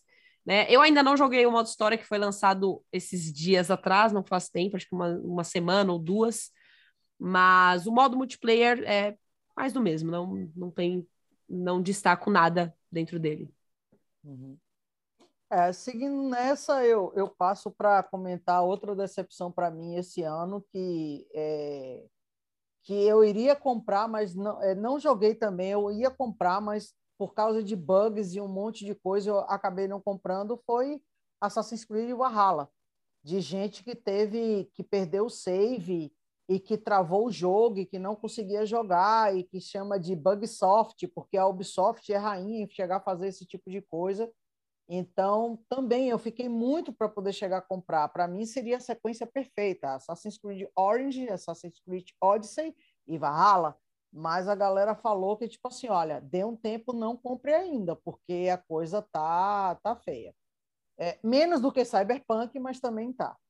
Bom, é, para mim fecha essa, essa parte de games assim que eu fiquei que realmente são, eram coisas que eu queria comprar que eu estava esperando e tal e que me do que eu acompanhei me decepcionaram. Mas vamos ver jogando, né? Eu vou começar o ano jogando, já tem um tempo, eu espero que ah, não tenha tanto problema assim, principalmente o Assassin's Creed Valhalla, porque Halo não tem nem muita história de bug nem nada, né? Pelo menos isso, né? Enfim, é mais da o contexto de tudo, tipo assim, o que venderam e o que falaram que ia ser o jogo e que acabou, todo mundo sabe, não sendo. Mas vamos lá, gente. Realmente a galera conseguiu me incomodar ao ponto de eu chegar ter quatro filmes aqui que eu assisti e dois deles é de um cara que realmente começa o ano trazendo uma coisa maravilhosa e consegue chegar a passar duas coisas é, horrorosas que eu estou falando de Jack Snyder, que eu acho que ele meio que perdeu a cabeça com o Exército dos Mortos e o Exército de Ladrões, né? Army of the Dead, Army of, uh, of Thieves. Eu não sei o que foi que aconteceu com esse sujeito, porque você assiste a Liga da Justiça e, em primeiro lugar, eu não estou comparando super-herói com é, super-herói com super-herói. São filmes total. Uhum. A, a, o contexto é diferente, é zumbi, apocalipse é, a, tipo assim, a visão dele não era nem apocalipse, era uma coisa à parte. Então vamos dizer que ele criou a própria Raccoon City dele dentro de Las Vegas. E a e o Liga da Justiça era outra coisa, a gente sabe. Mas eu não consegui, eu assisti e é o tempo inteiro me perguntando por que isso. Mas e, e não era como crítica, querendo, ah, que coisa chata. Não, não era, era chegar como, como é, é, é, como é plateia tentando entender o, o que, que ele estava fazendo, coisas sem sentido. Eu cheguei e disse assim, gente, o roteiro é, é, todo fraco, é todo furado. E aí eu chego, não, ele vai fazer agora o Exército de Ladrões, a personagem do cara, do cofre, é, é interessante, tá? Eu cheguei, não, ah, tá bom, então vamos lá, vamos dar mais uma chance, vamos assistir, e você assiste, você pra quê? Certo? Por quê? É, como eu digo, eu, eu, eu não consigo chegar a dizer assim, ah, você odiou o filme. Eu digo, não, o filme é fraquíssimo. O filme é, é, fraco, vai lá, tente sua sorte. Eu não vou dizer, ah, não assista, lixo. Eu não vou fazer isso, porque teve gente que se dedicou lá, teve gente que trabalhou para aquilo ali, mas o resultado foi, foi muito fraco. Outro que eu esperei muito durante esse ano e que realmente foi outra decepção e é, pelo menos para mim, mas que está todo mundo elogiando, está todo mundo dizendo que é a interpretação do cara, tá burburinho de Oscar, não sei o quê. Um filme chamado Pig com Nicolas Cage. Eu realmente eu gostaria de eu gostaria de entender o eu gostaria de entender o filme. Vai ver que eu não entendi. Vai ver que eu preciso assistir o filme mais vezes para poder chegar a entender, entender ele. Mas é, é isso, é aquela coisa que fica interrogação na sua cabeça. O, o que foi que aconteceu? Para que isso? Você tenta buscar alguma coisa e você, pelo menos para mim, você não consegue. E fechando essa lista aí, a... outro que eu esperei para caramba, que eu gostaria de ter, é, de ter, assisti... é, de ter assistido, mas é, eu não consegui eu gostaria até de ter assistido mais cedo, mas só fui assistir é, depois. Eu até eu acho que eu indiquei ele para poder a galera chegar a olhar como lançamentos que iam ter esse ano. The Green Knight, o Cavaleiro é, Verde. E eu realmente eu assisti esse filme umas duas vezes. Eu assisti esse filme duas vezes para poder chegar a ver se mais uma vez chegar. Você está muito crítica, pare com isso. Não, peraí, perceba alguma coisa. E para mim foi também decepcionante. É, então eu encerro a lista, encerro a minha lista com isso aí. Esses dois games e esses quatro, esses quatro filmes. É, é chato, né? Infelizmente a gente tem que trazer isso para o público, mas cara, não tem jeito, nem só de sucesso, de acerto, se faz a cultura pop. E às vezes, por mais que você empregue todo esforço, tem coisas que não vão sair da maneira que é que é aguardado e que por inúmeras vezes ainda, cara, tentam da maneira da maneira errada. Eu concordo contigo que algumas dessas dessas produções e desses títulos, nossa misericórdia, são são algo que a gente até passa longe, bate na madeira. Peraí, deixa eu até bater aqui, ó, três vezes para poder proteger do azar. Mas, enfim, vamos lá, né, Diegão? Porque Evelyn e, e Fall apontaram aí, sem medo de errar, coisas com nome, com porte e que murcharam balão pelo caminho. E para você, o que que te desapontou nesse 2021? É, né? Ah, engraçado como é que vê, né? O... Tem o pessoal que cria, que produz, né? que desenvolve e tem a equipe de marketing. Eu acho que essas equipes não estão conversando entre si, né? no que diz respeito a vários produtos. Você pega agora, né? Eu vi, uh, acho que Cowboy Bebop ou Cowboy Beflop, segundo eu li em alguns lugares aí. Olha só, seguinte, eu, eu, eu gostei. A, a gente chegou até a conversar alguma coisa no.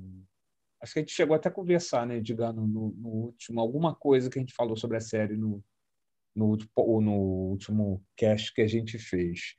Olha, a trilha sonora maravilhosa. Eu não assisti o anime, o anime original, né, a obra original. É, então, era uma das coisas mais esperadas por mim na Netflix. Eu falei, pô, eu quero ver essa série. Já que eu não vi o material original, acho que vai ser até bom, que eu não vou ficar perdendo tempo comparando e vamos ver qual é. Né? Eu assisti todos os episódios, eu não sei né, como é que é o anime, eu não assisti nada, eu sabia que existiam algumas coisinhas, né? eu conhecia ali o, o os personagens principais e tudo mais, mas não conhecia nada praticamente da obra. Eu vi ali o, o, trio principal dos atores, você vê que estavam bem, estavam se dedicando, era um puro carisma ali, mas eu não sei, tinha algumas coisas ali no, no roteiro que acho que não estavam conversando legal. Você vê na série, tinha alguns momentos que eles pareciam se levar a sério demais e tinha alguns momentos que era galhofa total. Né? Parecia que tinha um, um conflito ali de tom. Ou a gente assume a galhofa ou a gente fica sério. Aí, por exemplo, pega. Eu, eu sei que são séries diferentes, né, de ficção científica com propostas diferentes, mas justamente a gente até estava comentando isso, Fal. Né? Pega Mandaloriano, né? Até. Ah, e outra produção da Netflix, Perdidos no Espaço. Né? Na, na, meu, na minha humilde opinião, são melhores que Cowboy Bebop. Né? Eu, eu, eu fiquei com a impressão de que eu acho que eles queriam homenagear o material original, o material né, original, e, ao mesmo tempo, criar em cima do material original. Mas, espera aí, como é que é isso? Você quer homenagear e ainda criar algo original, mas como? Como é que é isso? É, é, é, é se, tudo bem, é, interessa o diretor, produtor, roteirista, sei lá. Se você não conseguir reunir os elementos que fazem aquele produto funcionar e atingir um nível de equilíbrio, é, você vai ter problemas. Eu não, não vou nem entrar em, em, questão de o que o fã acha e tudo mais, porque, como eu disse, eu não, não conheço material de. Conheço de, de vista né, o, o, material original, mas eu não acompanhei. É, mas não é impossível, né? A gente citou até Cobra Kai, o próprio Mandaloriano. Quer dizer, dá para você respeitar a obra original e criar coisas novas em cima daquilo e atingir um nível de equilíbrio, né? Uh, mas em outros casos, se você não conseguir isso, você vai ter problemas. Isso me faz lembrar de um filme já, já até uma coisa, já, já deve ter uns 15 anos. Eu lembro de Superman Returns, antes de O Homem de Aço, aquele que foi o Brian Singer dirigiu. Né? Eu estava lendo, né? teve reações mistas e tudo mais. Um dos meus heróis preferidos. Eu lembro que eu fui assistir no cinema, estava até chovendo no dia, mas não, eu quero ver, eu quero ver e tal. Aí depois ele estava comentando que ele falou que ele queria homenagear o material original, né? o filme original do Richard Donner, e ao mesmo tempo começar algo novo. Acabou não dando certo. Tipo, é um bom filme, é um filme sólido, mas alguma coisa ali deu errado, porque a pessoa fica preocupada em, fazer a homenagem e criar algo novo. Tem gente que consegue achar um equilíbrio, mas ali, no caso, acho que o equilíbrio não foi encontrado. Porque você tinha um elenco jovem e que era uma homenagem, era a continuação do original e, ao mesmo tempo, tentava criar algo novo. Acabou que não deu certo. Né? Eu acho que o problema do, do, cancelamento, que eu acho que foi prematuro de Cowboy Bebop. Eu acho que eles podiam acertar certas coisas ali numa segunda temporada, mas é aquela coisa. É, tem coisa que na vida a gente precisa de ter uma certa humildade, né? E aí, se você chega o departamento de marketing, não, estamos abafando, é uma das coisas mais esperadas e tal. Ah, enfim, acho que tinha Podia ter rendido mais, mas eu acho que também para isso você tem que rever o que deu certo e o que deu errado. A paciência faz parte, né? É, coisas do business world, né? É, é, é engraçado porque eu, eu, também preciso começar a minha lista de decepções por Cowboy Bebop. Nós até falamos bem dele no último episódio, né, Diego? Mas, uhum. como, como eu bem mencionei, não havíamos não havíamos dito, não sabíamos ainda do seu cancelamento. Concordo com você que não, não, não definiram com que mão, com qual foi o propósito Isso. do seriado. Pois é. Não, não se sabia bem se era uma homenagem, se era um reboot. Existem, cara, conforme a gente falou, e fica muito visível. Tem momentos em que a série toca num ritmo muito legal, mas tem outros que parece que tá todo mundo ali, uh, vamos lá, Cowboy Bebop, é isso aí, mas beleza, qual é o plot do episódio? Distou muito, e acho que essa inconsistência foi o que foi o que levou o público a não curtir muito a, a produção e a Netflix a cancelar. Diz que os índices de audiência não chegaram a, a satisfazer ninguém. Segundo os cálculos de audiência, a primeira semana teve somente 9,6 milhões de espectadores em todo o mundo. Então, para o padrão Netflix, isso é muito isso é muito pouco, né? É completamente inaceitável para eles. Além de Cowboy Bebop, eu preciso dizer que Modoc, a série animada que mistura stop motion e técnicas de, de animação atuais, que está disponível no Star Plus, misericórdia do céu, passem longe. O roteirista é o Patton Oswalt. É um comediante de Hollywood. Ai, ai, tem papéis muito interessantes em algumas produções, muito legal. E ele dá voz ao personagem, assim como ele assina o roteiro também, mas misericórdia. Eu não entendo. Vocês, parênteses, vocês lembram-se que há, há muitos anos atrás falou-se, agora eu não lembro se é no universo Marvel ou DC, se alguém souber, me iluminem, por favor, mas falou-se sobre um seriado que trataria sobre uma equipe de responsável por coordenar os trabalhos de manutenção e reparo das cidades que eram cenários de batalha dos super-heróis. Vocês lembram disso? Ah, lembro, lembro sim. E acho que ia ser no universo DC, se eu não me engano. Pois é, eu não lembro. Por que, que o seriado Olha... foi cancelado antes mesmo de levar-se adiante? Porque entenderam que não faria talvez tanto sentido levar uma produção situada no universo dos super-heróis, falando um pouco do cotidiano das pessoas normais. Então, beleza, é um ponto. E por que, que eu faço esse parênteses aqui? Porque Modok é um pouco disso. Você leva a história de um super vilão, que ele é, um vilão que foi retratado até no jogo Marvel Avengers, que é um jogo sofrível também, mas ainda assim entrega algumas coisas interessantes. E no seriado resolve misturar a vida familiar, resolve misturar uma comédia sem sentido, tem alguns bons personagens no meio de uma trama que é rocambolesca, é imprevisível no pior sentido da coisa e que, cara, não fala lé cré. Não fala lé cré. Vejam, só para realmente concordar comigo, como não merecia esse destaque.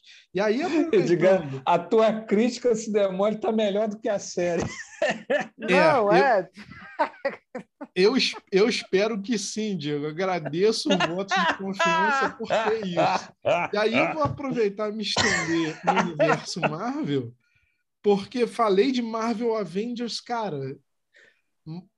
O Homem-Aranha, o DLC exclusivo do PlayStation, envolvendo o Homem-Aranha, misericórdia. Eidos, o que que você fez? O que que você fez? e ainda jogou a culpa na Crystal Dynamics. Vocês tiveram anos para trabalhar esse jogo. Quando o primeiro teaser saiu, foi a coisa mais espetacular do mundo. Quando o jogo foi entregue, cara, a, a Viúva Negra parecia o Lord Farquaad do Shrek. Foi a pior coisa do mundo. E aí puseram agora no jogo um Homem-Aranha que se pendura no nada.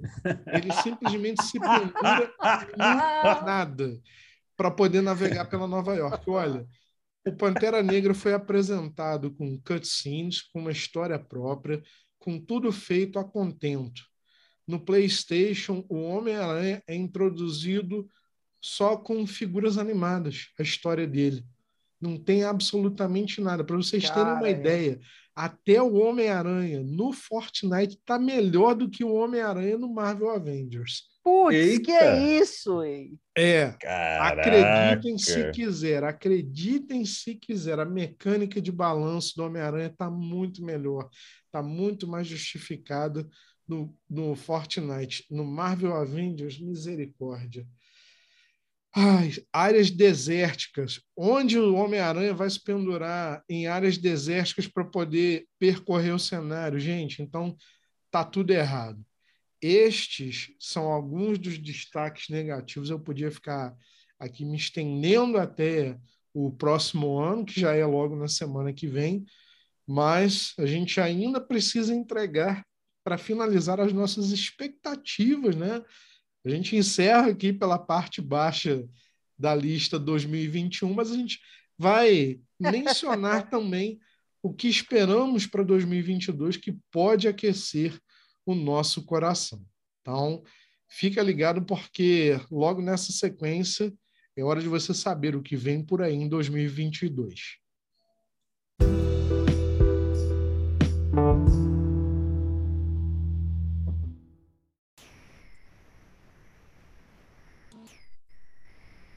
E é chegado então o momento definitivo nessa reta final deste episódio do Pop Funk Cast, meio retrospectiva, meio elogios, meio decepções, mas ainda assim com saldo positivo para 2021. E agora é hora da gente olhar um pouquinho para o futuro, porque 2022 é um ano promissor, é um ano que trará muitas novas produções, muito novos novos lançamentos também na indústria dos games, a gente vai trazer aí pelo menos três das nossas expectativas para 2022. Eu quero começar com você, Fal. O que, que você espera de 2022? Quais são os títulos que você separou aí no seu caderninho para compartilhar aqui conosco? Ok. Uh, eu acho que eu, separei, eu separei, como você falou, não foram três, não, mas foram cinco coisas. Então vamos lá rapidinho. Batman, o filme, eu acho que tá todo mundo esperando. Então tem yes. que estar tá na, tem que estar tá na lista de todo mundo. É... E o novo filme de Animais Fantásticos. Eu quero muito ver Mads Mikkelsen como a Grindelwald, porque eu admiro ele como ator desde Star Wars, Rogue, Polar, é, Hannibal, que ele fez o seriado. Então, eu estou muito afim de ver como é que vai continuar esse nessa história do universo Harry Potter de Animais Fantásticos. De game, dois games que eu vou comprar realmente no lançamento ou pré-venda, ou que for. Horizon Forbidden West e God of War Ragnarok. Isso aí eu tô bem bem hypada, bem pilhada para poder chegar é, comprar. E, por fim, uma coisa, a segunda temporada de um anime filipino, basea, é, um, é um anime baseado numa série, é, em um mangá filipino, de, que é chamado 13, que é sobre uma detetive que lida com casos sobrenaturais. Cara, tá na Netflix, é muito legal. Eu já assisti a primeira temporada toda e eu estou ansiosa é, esperando a segunda temporada. Porque eu achei bem interessante isso aí, bicho. Quer dizer, filipino, da onde você. Tipo assim, pô, todo mundo conhece japonês, é, coreano, as revistas de quadrinhos Marvel, DC, e de repente vem um, um, um mangá assim, com histórias muito legais, e a galera é, vê a, a, o potencial e cria um anime bem legal para poder chegar a passar. Então eu estou muito, muito, uh, muito hypado esperando a segunda temporada de 13. É isso aí. Boa, Fal, eu gostei, mas eu já queria aproveitar e te puxar a orelha porque você fez um Ctrl-C, Ctrl-V nos meus games. Então, eu não posso mais citar que você já mencionou. Brinks é ótimo e é óbvio que a gente gosta que os nossos interesses tornem-se comuns. E achei muito bacana os apontamentos que, que você fez. Então, agora é a vez dela continuar dando aí, então, a sua previsão para 2022, o que aguarda ansiosamente para o próximo ano. Evelyn Moncar, por favor, compartilha com a gente.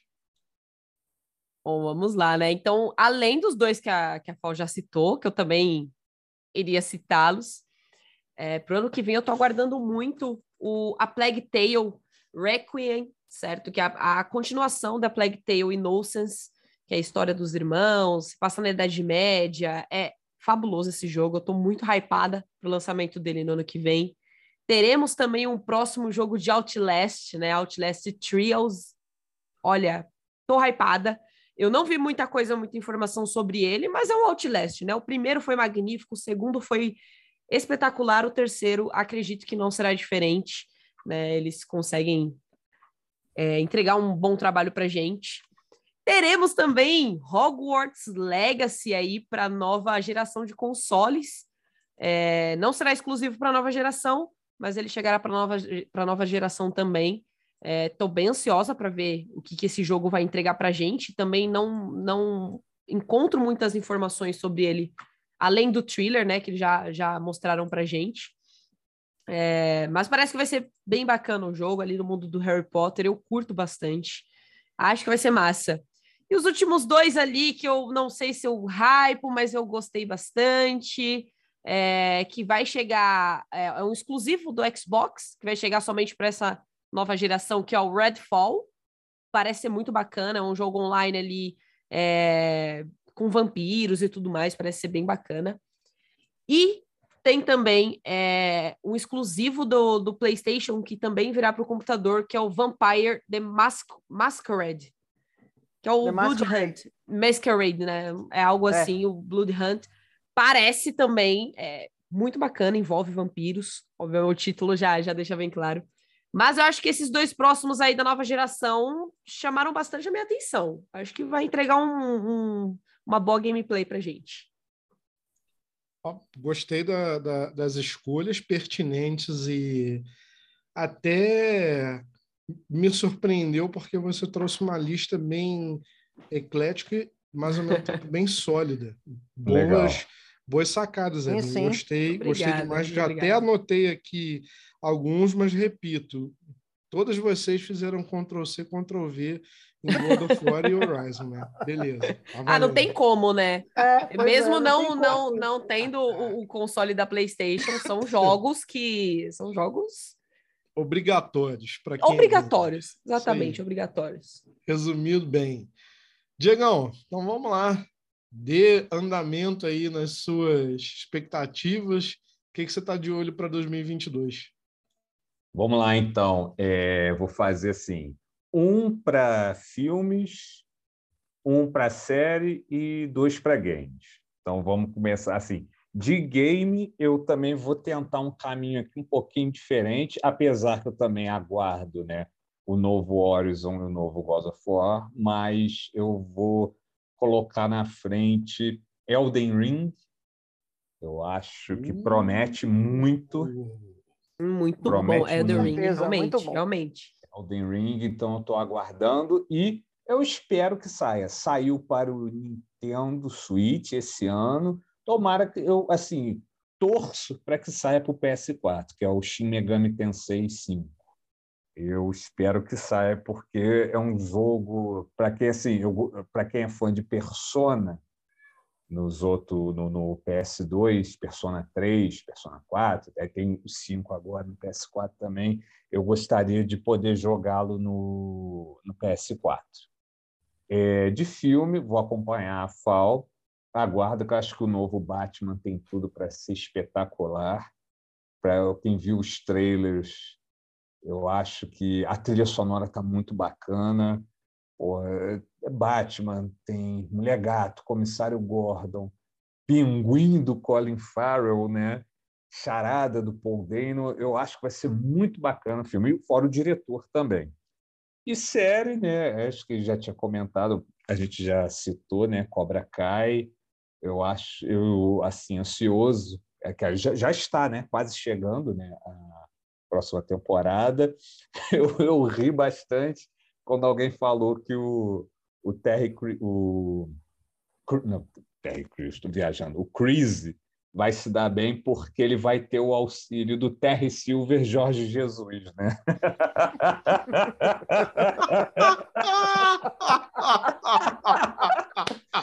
Acho que vai ser bom para eles, né? Vamos ver o que o Johnny Danielson vão fazer.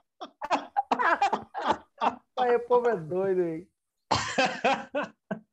O povo é doido aí. Foi maluco aí. Cara, brilhante analogia. Não, não é. A melhor, a melhor comparação já realizada nos últimos tempos no mundo do entretenimento. Cara, sem igual, sem igual. Olha.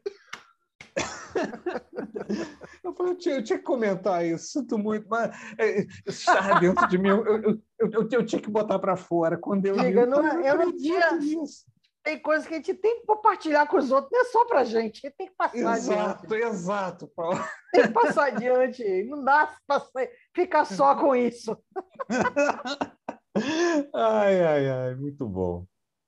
Ai, cara, depois desse desse intervalo causado pelos risos, eu sou me vejo obrigado a concordar com palestrinha de uma maneira, cara, ímpar nessa tua analogia de muito bem, muito bem colocado. Mas enfim, bom, eu começo pelo Ctrl C, Ctrl V que rodou quase todas as uh, os compartilhamentos. Horizon Forbidden West e God of War Ragnarok são títulos que eu aguardo ansiosamente. God of War, então, nem se fala. Para quem tem a oportunidade de jogar God of War no PlayStation 5, percebe o quanto o, o game ganha com a performance da nova plataforma. Parece que ele já havia sido desenhado, projetado para o PlayStation 5, mas é algo que não dá nem para a gente descrever. E agora, com o título chegando mais robustamente para o PS5, cara, vai ser algo, acho que quase que inesquecível. Então, são os dois games que eu posso apontar para 2022, que eu aguardo com ansiedade. Em relação às séries, eu vou colocar nos streamings duas produções que chegarão ao Disney Plus. Uma delas é Miss Marvel. Eu tô doido para ver a representação de Kamala Khan no live action. Eu acho que promete muito um seriado é, infantil para infanto juvenil com uma pegada mais teen, mais aventuresco, agora introduzindo uma das personagens mais queridas dos quadrinhos então dentro do MCU. Além dele, por que não e como não mencionar Kenobi, né? Obi-Wan Kenobi que ganha então a sua é, produção live action agora live action, não, perdão, ganha a sua continuidade que vai preencher os anos né, de lapso entre o episódio 3, Vingança dos Sith, para o episódio 4, Uma Nova Esperança. Então, são aqueles anos em que o Obi-Wan Kenobi tornou-se o guardião invisível de Luke Skywalker e, e promete. Dos filmes eu vou citar apenas três. Eu também concordo com os demais que The Batman é uma das produções mais aguardadas. Matt Reeves, aos trancos e barrancos, conseguiu, acho que costurar melhor da melhor forma que ele queria para o personagem. E a Warner confiou tanto que ele já tem duas produções alinhadas spin-off para expandir esse mundo do Batman, que é uma produção voltada para a ascensão do Pinguim nesse universo do crime e também outra falando sobre a polícia de Gotham. Dito isso, é, eu pulo para Jurassic World Dominion, e é um filme que vai reunir os elencos de Jurassic Park e a nova geração. Estou extremamente ansioso para rever Jeff Goldblum agora não apenas como easter egg ou como um cameo, mas representando o seu icônico personagem e fecho a minha lista com Doutor Estranho 2 no Multiverso da Loucura. Há justificativa para isso, mas eu quero dizer que um filme da Marvel dirigido por Sam Raimi promete e muito, e promete muito mesmo. Só é, vamos dizer assim, um pouquinho mais aconselhável que quem ainda não viu que veja o Arif para entender como a Marvel é extremamente inteligente e já planeja os próximos 10 anos com maestria. A gente só espera que não sature tão rápido. Mas então são as minhas expectativas aí para 2022. Meus amigos, eu, eu agradeço demais, demais mesmo por esse episódio, esse recap de 2021 e o futuro que a gente espera para 2022.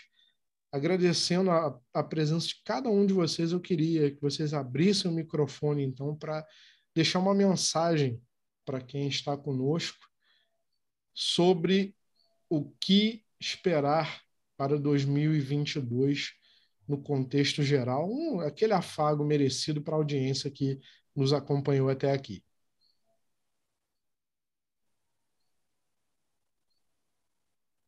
Alguém? Quem Opa, vai? Bom, eu começo então, né? Começa aí. Bora, bora, bora, bora. Porque a gente fica naquele deixa que eu deixo, né? Então, todo mundo meio quer. Uh, bom, para 2022, é, vamos de muitas gameplays aí. Eu gosto muito de, de jogar os games antes de, trazer para cá pro, pro podcast, né? Eu acho muito, muito bacana eu ter uma visão de da gameplay como eu mesma, apesar de gostar muito de acompanhar outras. Então, 2022, vamos aguardar os próximos lançamentos aí. Com certeza trarei sempre de primeira mão aqui para vocês. Espero que todos tenham ótimas festas, curtam bastante, descansem, né? Já foram, foi um ano muito muito puxado para gente, ainda um ano bem diferente do que estávamos acostumados. Espero que todos, todos já estejam vacinados para a gente curtir ano que vem. Ano que vem tem BGS aí. Espero que meus colegas aqui do Cast consigam consigam consigam estar acompanhando. Eu já garanti os ingressos, né? Espero encontrá-los por lá, por lá. Quem sabe não sai a primeira foto oficial do Cast. Né? Opa! Né? Mas é bora que boa. bora Se cuidem bastante e nos vemos logo em breve. Aí, Evelyn, muito, muito obrigado pelo, pelo carinho, pelas palavras para nossa audiência. Fala, então, deixo para você a continuidade, seu abraço, seu afago para os que estão conosco. É, em primeiro lugar, é agradecer a vocês aqui, aos companheiros aqui do Geekcast, entendeu? Por essa essa jornada da gente muito legal com os episódios, os debates, os conhecimentos. Eu acho que foi, acho que foi muito, muito bom para todo mundo, entendeu? Para o público também. Foi uma coisa, foi uma coisa diferente. Eu acredito sim nesse mundo de podcast. É, o que é que eu posso? Eu quero muito, desejo muito que realmente todo mundo curta aí bastante suas festas com sua família, onde quer que você esteja, com quem com quem quer que você esteja e passe tranquilo, relaxe e vamos nessa, né? A vida continua. Vamos lá, vacinados e oh, a Evelyn falou uma coisa legal. Quem sabe eu não comprei os ingressos da BGE não, mas quem sabe um encontro certo na cidade, de repente uma foto com a galera do podcast, entendeu? Dá, vou dar um pulinho aqui, vai ter a BGE, não consegui entrar, mas vamos se encontrar, né? Pode uhum. ser. Boa. E no mais é isso aí. É, eu achei que foi um ano, apesar de tudo, foi um, foi um ano, foi um ano melhor, entendeu? Foi um ano melhor do que 2020. Foi um ano melhor. É. Beleza. É Boa, bem, bem resumido. Diego Esper, né, suas palavras finais aí, o último Pop Fan Geek Cast de 2021 é o seu recado para os demais. Be Beleza, Ed. Quero agradecer mais uma vez fazer parte aqui. Eu acho muito legal o Geekcast, eu me divirto bastante. Eu estou feliz assim em poder participar, poder assim fazer uma coisa que a, todos aqui gostam, né? Falar sobre coisas que a gente gosta. Quero agradecer muito a companhia sua. Quero agradecer a companhia da Evelyn, a companhia da FAO Agradecer também a Flávia Medeiros, não sei se ela está ouvindo, mas também agradeço. E desejo a todos vocês, inclusive a audiência, quem estiver nos ouvindo, desejo a vocês um excelente Natal, um ótimo Ano Novo, muita, muita, muita, muita, mas muita saúde mesmo, porque para a gente poder desfrutar tanto do, dos nossos familiares ou das coisas que a gente gosta, os games, séries, cinema e tudo mais, a gente precisa muito de saúde. Então, eu desejo o melhor para todos, muita positividade no ano que está chegando. Eh, e, parafraseando a minha sobrinha linda, é isso. Boa, bacana. Bom, é, é, é, sempre difícil a responsabilidade de, de fechar um programa que tem companheiros tão, tão ímpares, tão, vamos dizer, icônicos dentro das suas, das suas áreas, que não apenas detêm o conhecimento, mas que fazem ah, com que essa nossa atração seja cada vez mais digna de ser trazida ao ar, porque, afinal de contas, as opiniões diferentes e as cores diferentes da vida é que fazem com que ela seja digna de ser aproveitada por cada dia a mais. E é o sentimento que eu tenho de poder dividir esse espaço com cada um de vocês, Evelyn e Fal, que chegaram até aqui através de um processo seletivo que foi muito interessante, porque a vinda e a chegada de vocês só agregou muito mais valor para Diego, que é mais do que um amigo, é irmão de longa data, de muitos anos, mais de uma década até, palavras faltam, mas eu me sinto honrado de poder dividir esse espaço com cada um de vocês do fundo do coração, de todo o coração.